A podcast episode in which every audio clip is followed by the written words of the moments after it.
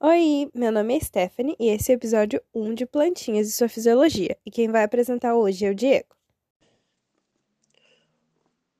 O corpo das plantas é organizado em diversos tecidos, e é isso que a gente vai estudar hoje. Então, basicamente, a gente tem dois tipos principais de tecido, que são os tecidos meristemáticos, formados por células indiferenciadas, com grande capacidade mitótica e são responsáveis pelo crescimento da planta.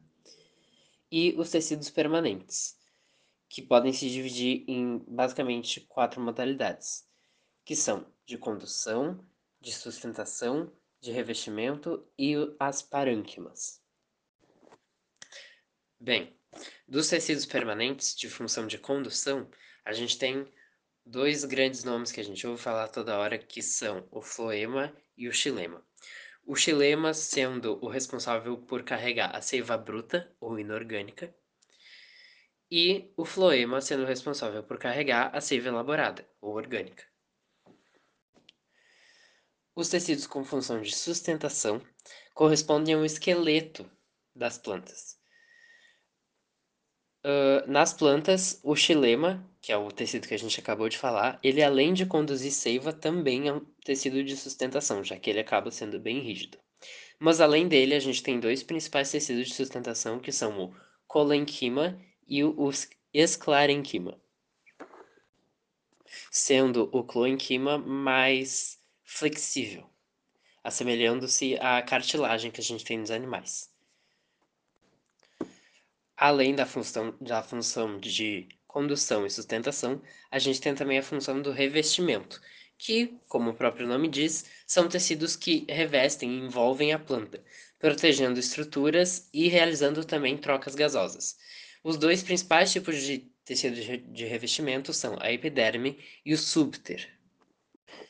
E por último, dessas funções de tecido, a gente tem as parânquimas, que são tecidos que preenchem os espaços entre os outros demais, que a gente já falou. O parênquima também ele pode realizar fotossíntese e é denominado de parênquima clorofilano.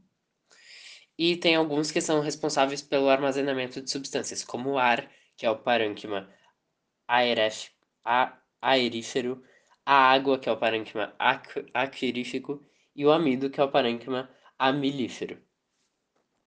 Então, agora que já foram apresentados todos os tecidos que a gente vai falar sobre, vamos começar a adentrar um pouco mais em cada um deles. Começando pelo xilema, que também pode ser, conhecido como lenho.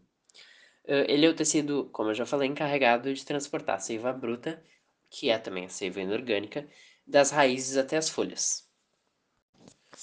O xilema, ele é formado por vasos lenhosos, o parênquima lenhoso e as fibras de esclerênquima.